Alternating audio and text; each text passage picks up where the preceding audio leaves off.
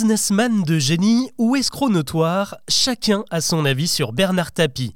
Mais ce qui est sûr, c'est que la série consacrée à l'homme d'affaires sur Netflix est bien partie pour mettre tout le monde d'accord. Les critiques sont dithyrambiques, en particulier sur les décors et la performance hors norme de Laurent Lafitte dans le rôle titre. La carrure, la gestuelle, la voix, les intonations, tout colle parfaitement.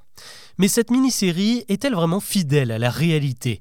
Permet-elle de comprendre comment ce fils d'ouvrier a bâti un empire qui l'a amené jusqu'au sommet de l'État avant une dégringolade judiciaire? Eh bien la réponse, c'est oui, et c'est bien tout l'intérêt de ce programme qui s'attache plus à décrire l'ascension irrésistible de Bernard Tapie que les détails croustillants de sa vie privée. En fait, le réalisateur et le scénariste ont pris la liberté de romancer l'intimité du personnage en donnant par exemple une place prépondérante sa femme, représentée ici comme son associé numéro un dans un duo à la Bonnie and Clyde.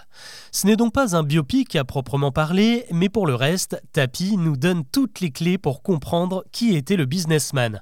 On y découvre un homme rongé par son ambition, une sorte d'obsession pour la réussite et pour s'extraire de sa condition de petit parisien issu d'une famille modeste. On y suit ses débuts comme vendeur de télé, son passage express dans le milieu de la chanson et du cinéma et ses premières affaires complètement foireuse et on appréhende très vite que sa carte maîtresse, c'est son côté touche à tout et son opportunisme.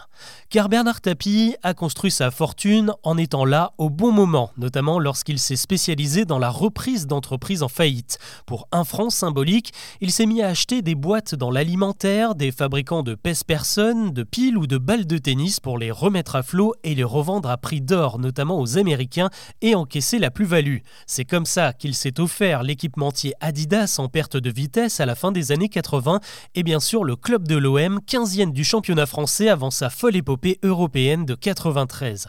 La série n'oublie pas non plus son parcours en politique qui l'emmènera jusqu'au ministère de la ville, une success story qui évidemment comporte sa part d'ombre et c'est ce qui fait tout le sel de cette histoire.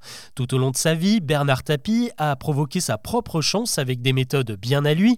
Il a souvent menti sur ses débuts modestes, fait de la publicité mensongère, pioché dans la caisse de ses entreprises et il a même arnaqué l'empereur de Centrafrique Bokassa en personne en lui faisant croire que ses propriétés à plusieurs millions allaient être saisies par la justice pour les racheter à prix cassé jusqu'à la fameuse affaire du match truqué contre Valenciennes. Bernard Tapie, c'est l'homme à deux visages et tout est sublimement raconté en sept épisodes à découvrir sur Netflix.